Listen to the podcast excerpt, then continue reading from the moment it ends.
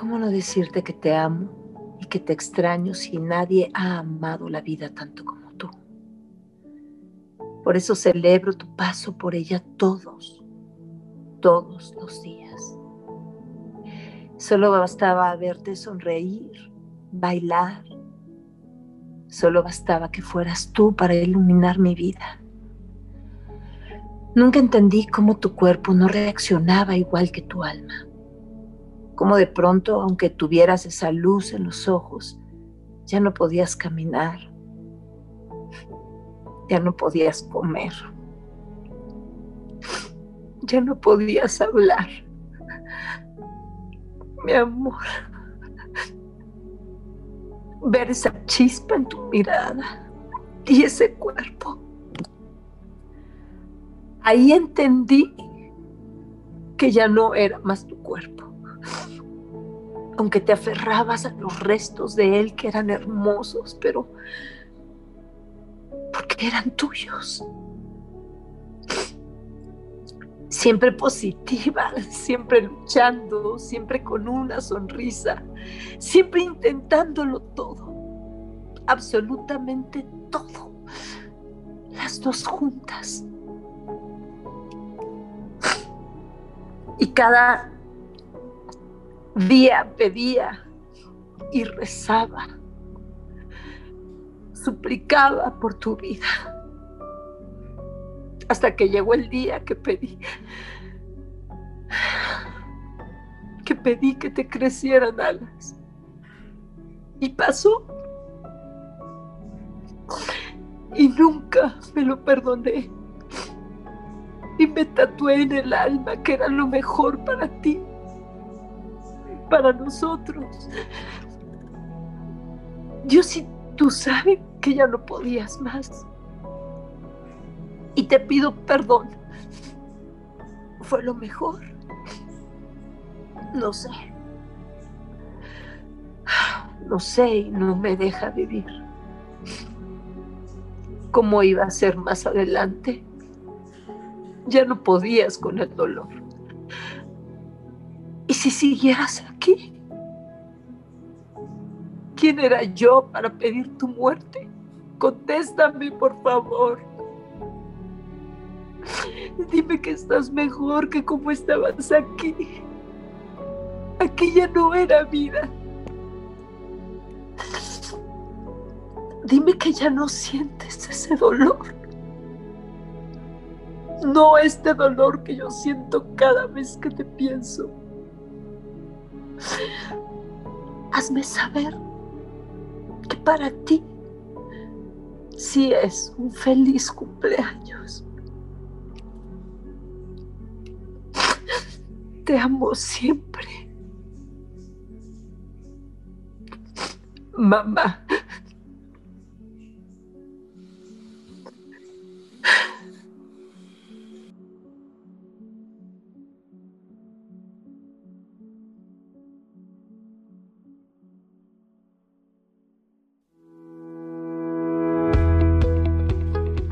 Hola amigos de Flor en Lodo, mi nombre es Víctor Salinas. Mi nombre es Cintia Calderón.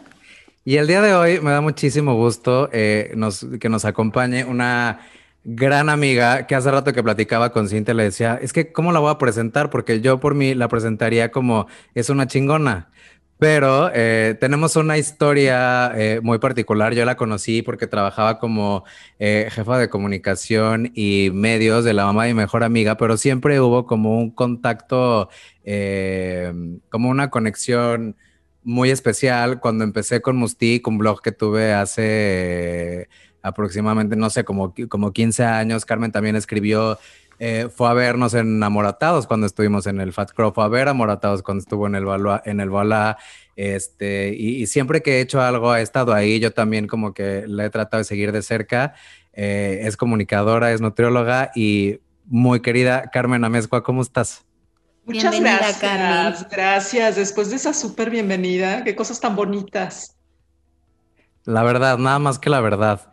Y te agradezco muchísimo que, que nos hayas eh, aceptado la invitación para, para, venir a este espacio, que como te platicaba, eh, queremos invitar a gente que, nos inspire a través de los duelos que han vivido a través de su vida, a través de esas pérdidas, de las decisiones que han tomado. Entonces me encantaría que, que compartieras un poco de tu historia con nosotros. Bueno, pues este, yo creo que esta parte como de los duelos y esta parte de las pérdidas es algo que me han invitado, fíjate, curiosamente varias veces a hablar de eso, a pesar de que podría haber como otras cosas, pero creo que eso es algo que es un punto bien importante porque todos de alguna manera vivimos pérdidas, vivimos cambios, hay personas que viven más este tipo de situaciones.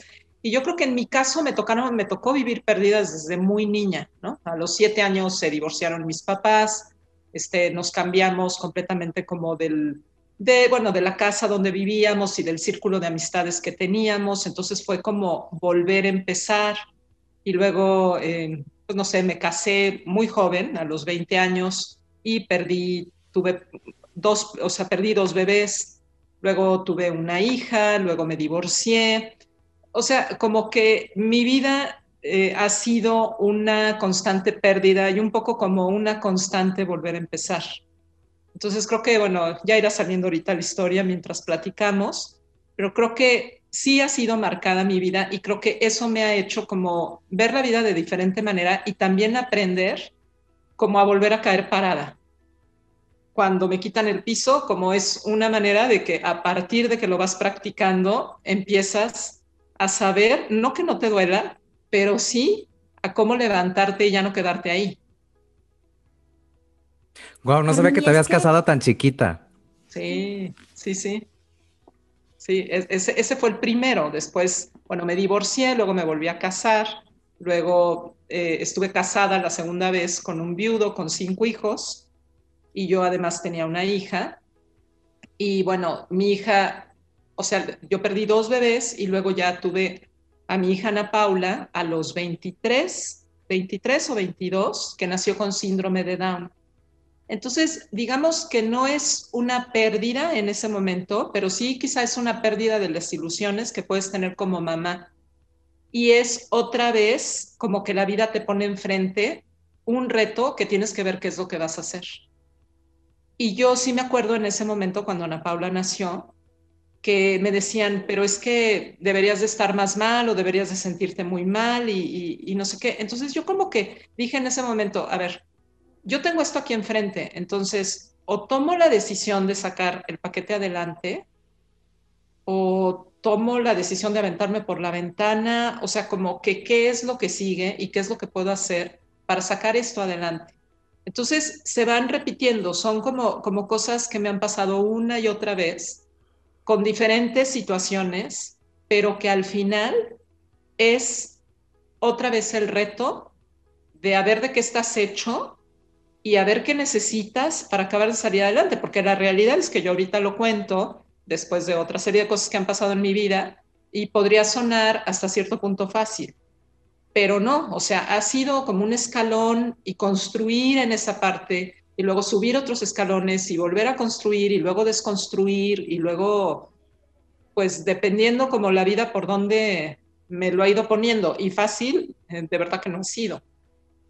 Carmen, lo pones muy, muy, de una forma muy particular y muy inteligente, porque en realidad todo el tiempo estamos sufriendo esos cambios. El problema de, toda la sociedad es que nos pensamos como seres que no se mueven, que vamos a llegar a un lado a, a, ser completos, ¿no? Cuando nos casemos, cuando tengamos hijos. Entonces ponemos como expectativas sobre eso. ¿Cómo fue tener a esa hija fuera de todas las expectativas que tú tenías? Pues fíjate que a mí curiosamente los niños con discapacidades no me causaban mucho conflicto, porque sé que hay gente que sí. Yo no sé si en ese momento verdaderamente me agarraron muy mensa, muy chica y no sabía el paquete que tenía yo enfrente. Entonces, más allá como de, pensar que me había caído así como la peor catástrofe, yo no sé de dónde empecé como a sacar fuerza y a decir, a ver, a ver, eh, bueno, es que aquí vale la pena decir algo. Yo tiendo a ser ansiosa, no depresiva.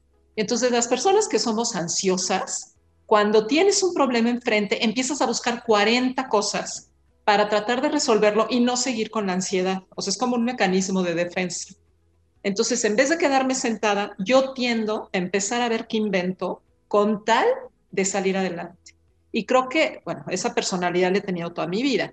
Eso, eso, no, eso es de ahorita. Entonces, cuando Ana Paula nació, yo luego, luego dije, a ver, ¿qué es lo que hay que hacer? O sea, yo desde el hospital empecé a organizarme, a organizar gente, eh, tráiganme a no sé qué doctor, a ver, fulanito tiene un hijo down, que me, que, ven, que me venga a ver. Y entonces como que empecé a crear esta estructura. Y no había tiempo, lo cual tampoco es bueno, ¿eh? como que no había tiempo para sentarme a llorar. Yo me acuerdo mucho de una señora que un día me decía, cuando se murió, creo que la mamá, yo decía, ahora que llegue en la noche, me voy a poner a llorar. Y como todo el día trabajaba, llegaba en la noche y no le daba tiempo porque se tenía que poner a hacer otra cosa. Entonces creo que, por ejemplo, en mi caso fue como ir para adelante, ir para adelante, ir para, para adelante. Y claro, después te vienen los bajones. Porque no conectas en ese momento con lo que tienes enfrente. ¿Cómo fue conectar con tu niña? Fíjate que, que, con Ana Paula no tuve como el problema para conectar, o sea, con ella no, pero era más bien con la circunstancia, o sea, con todo lo que implicaba. Yo me acuerdo cuando Ana Paula nació, vino el ginecólogo a verme, subió y, este, y me dijo, oye, bueno, pues, o sea, después de darme la noticia, creo que más bien fue al día siguiente, y me dijo, oye, te queremos hacer una pregunta. Los niños los ponen en el cunero y, que tiene un cristal, entonces todo mundo va y puede ver a los bebés, ¿no? Y pues tú ves a los bebés del vecino y del vecino y del vecino. Entonces me decían, oye, ¿tú qué opinas? ¿Debemos de poner a Ana Paula hasta enfrente? ¿O la ponemos atrás porque la gente, pues, qué va a decir? Porque, bueno, y todavía hace, Ana Paula ahorita tendría 33 años. Entonces todavía en ese momento era mucho más cerrado, ¿no? Yo tenía 22. Y yo me acuerdo que le dije, no, pónganla hasta adelante y quien no la quiera ver, que se tape los ojos. O sea, pero Ana Paula va a tener que estar adelante siempre. Entonces, como que el, el, asunto no era conectar con ella. Ahora, te voy a decir una cosa. Yo creo que también yo lo que he aprendido es, es que en la medida en que tú conectas con tu bronca, es más fácil manejarla hacia afuera. O sea, yo conecté con ella y decidí que yo le iba a echar todas las ganas.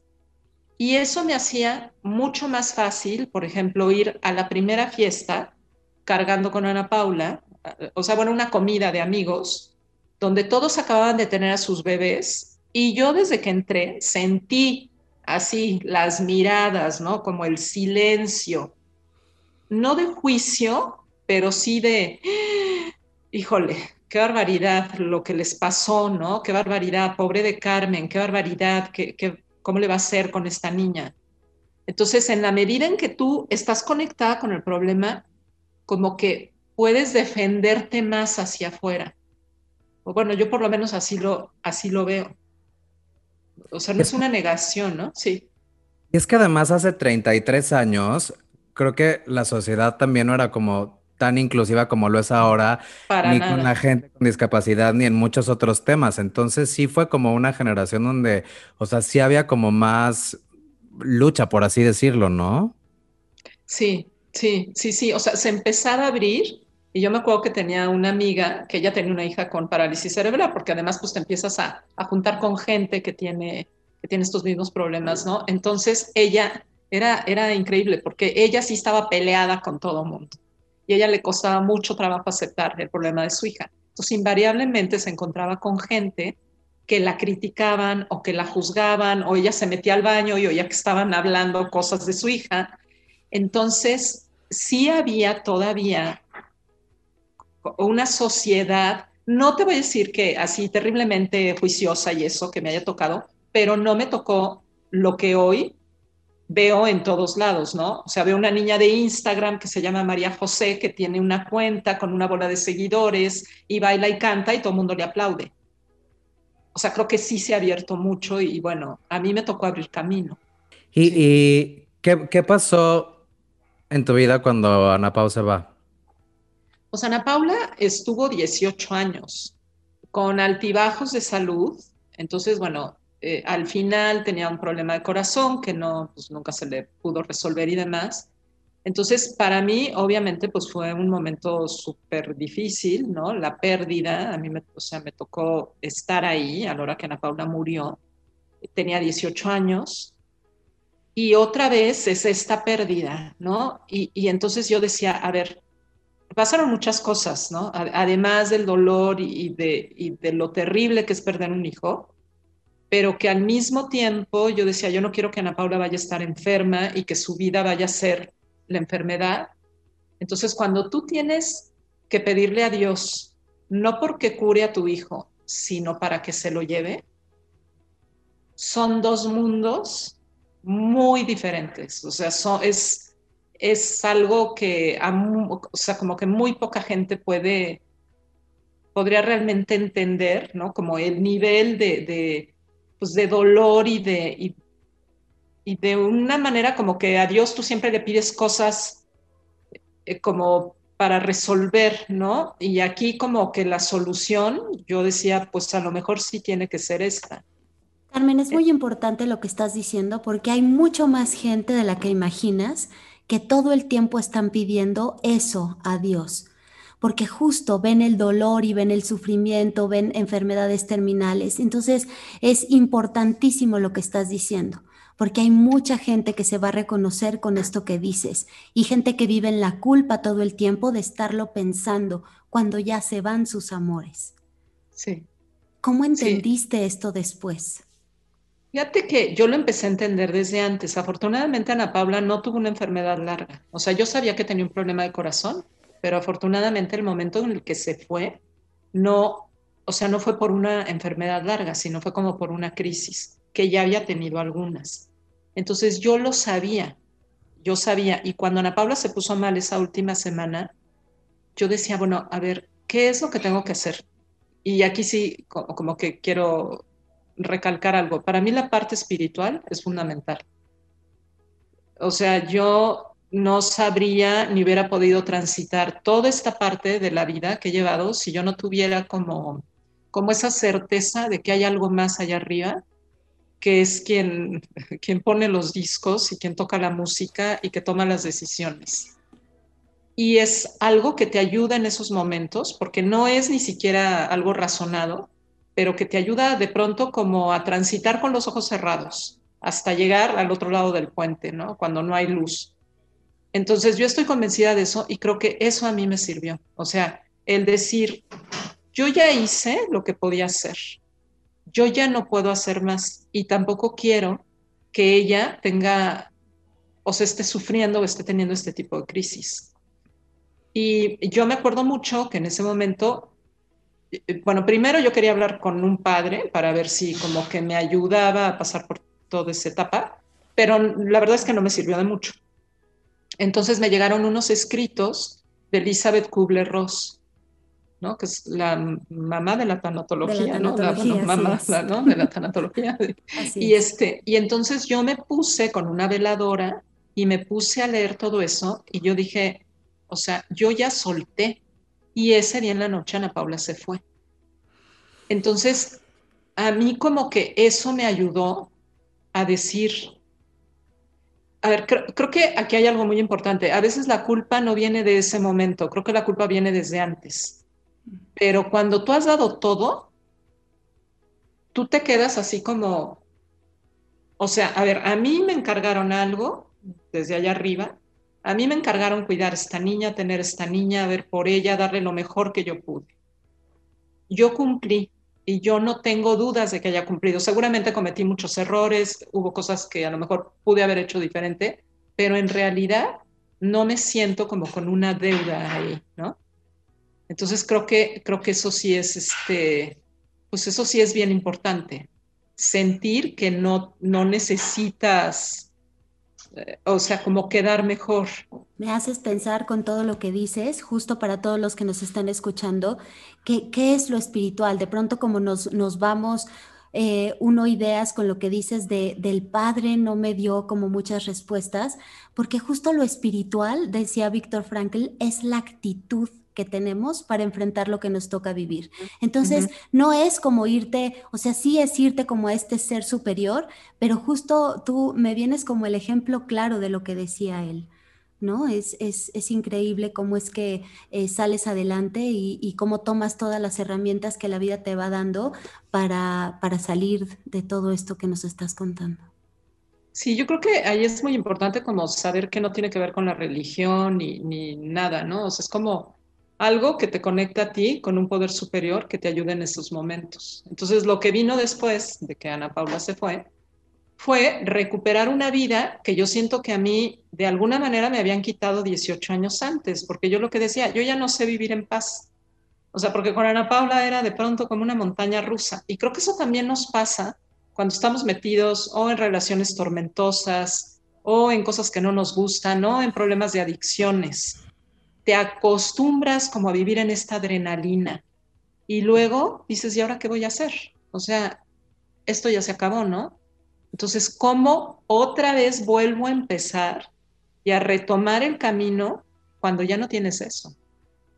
Bueno, en este caso, cuando yo no tengo a Ana Paula, pues mira, igual, o sea, como siguiendo mi brújula interna, obviamente, pues al principio muy difícil porque, o sea, extrañas esta parte física, por todos lados hay recuerdos. En ese, como a los dos años de esto, además me divorcié por segunda vez. Entonces, pues era como el cambio de la familia, el cambio de ya no tener a Ana Paula, el cambio de casa, el, el cambio, el cambio, el cambio, el cambio y todo junto. yo digo, ahora a la distancia, Ana Paula tiene mm, como 12 años, no más, como 15 años de, ah, de, que falleció. Y entonces yo ahora digo, es bien chistoso porque esta vida que yo tengo es otra cosa completamente ya no trabajo en donde trabajaba, no estoy con la gente que estaba, no tengo la hija que tenía, no vivo en la misma casa, ni siquiera vivo en la misma ciudad. Entonces es otra vuelta, vuelve, vuelve a empezar, ¿no? Y yo digo, bueno, pues es que ha sido como la historia de mi vida. Y me viene una palabra, reinventarse. Sí. Lograste reinventarte. ¿En qué mujer se convirtió hoy Carmen? Pues mira, yo creo que básicamente es la misma, porque, porque sí digo como que uno nada más como que le vas aumentando cositas, ¿no? O grandes cosas o así, pero, pero yo creo que, o sea, yo me siento como la misma persona, pero pues claro, con más sabiduría y, y hay cosas que ya no me azoto tanto como lo podía yo hacer antes, pero creo que es como que no me he terminado de convertir, como que todos los días a ver, a ver mañana, ¿no? ¿Qué es lo que sucede? Y a ver mañana he tenido cambios en, cosas de trabajo, este, decidí estudiar nutrición, un poco también por toda esta parte como física de nutrirme, no nada más a nivel espiritual, porque durante, no sé, varios años, muchos, no sé cuántos, pero tenía yo problemas de ansiedad entonces, o era tomarte un fármaco o era también buscarle por el lado de tener una alimentación mucho más saludable, que desde luego que tiene que ver, ¿no? Estos picos de insulina con la ansiedad o estos bajones de glucosa con la depresión. Entonces, como que buscando también esta parte de la salud mental, fue que decidí clavarme en esto. Entonces, pues ha sido exactamente, creo que llega un momento en la vida, porque además yo siempre digo, ¿no? Cuando tienes siete años o de los siete a los 13, vas a la primaria y tienes, qué padre porque te vas a levantar todos los días para ir a la primaria y luego la secundaria y luego la prepa y luego la carrera y luego te casas y luego los hijos. Pero llega un momento en que empieza como a ser al revés, ¿no? O sea, como que acelera, acelera, acelera y luego como que si no te cuidas, te vas para abajo. Entonces creo que llega también una edad en que si tú no te pones la zanahoria enfrente, nadie te la va a poner. O sea, la vida ya no se encarga de ponértela como cuando eres muy chavo o cuando eres chiquito. Me encantó lo de la zanahoria. y es que a mí lo que me pasa con Carmen es que siempre que la veo, aparte de que está, como dices, reinventándose y haciendo algo nuevo, de pronto fue de, ay, estoy estudiando eh, nutrición, ¿no? Y ahora logra unir como estas dos pasiones de la comunicación con nutrición y siempre estudiando y tomando cursos de coaching y este, la veo feliz con su pareja ahorita y y me encanta cómo ha sabido justo la palabra que utilizaste, Cintia, reinventarse, o sea, a través de todas estas pérdidas. Y cada vez que te veo, te veo mejor y te veo más contenta y te veo más plena porque se ve que estás haciendo como, como ese trabajo que todos deberíamos de hacer de, interno y de, ser y de construirnos. Es que yo creo que sí es, como tú dices, una chamba de vida. Ahora, yo te veo a ti y tú igual, siempre andas como en tus proyectos, ahora ya no estás en México, ahora ya tienes la pareja, que seguramente pues era lo que querías, o sea, como que, que creo que también nos juntamos con la gente y hacemos clic con la gente que tiene historias de vida parecidas.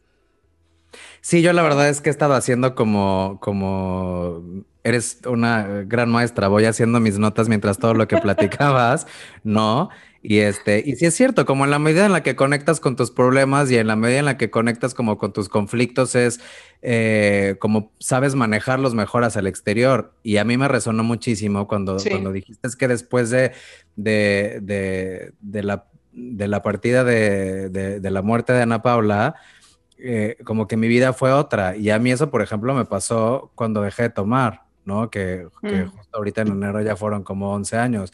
Digo, mi vida es completamente otra cuando dejé esa adicción que tenía lo que he hecho ahora y me gusta cómo se van poniendo las cosas y me gusta la persona en la que me estoy convirtiendo todos los días desde que eso pasó y, he logrado eh, y lo intento todos los días conectar más con esa, con esa parte espiritual.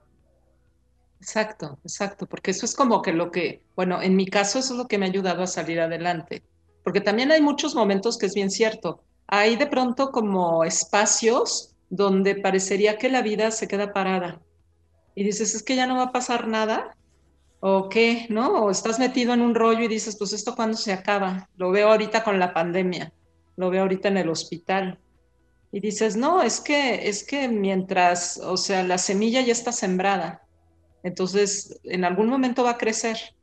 Pero hay momentos, creo que también que hay que saber, yo soy muy desesperada, pero aún a pesar de mis desesperaciones, sí tengo como esta fe de que algo va a pasar, o sea, de que, de que ya se sembró la semilla y creo que mientras uno tenga las cosas en mente, también creo así, bueno, pero soy súper clavada, de que lo que uno decreta, o sea, de que las cosas que uno logra en la vida los, lo logras con la parte mental y espiritual y la parte física.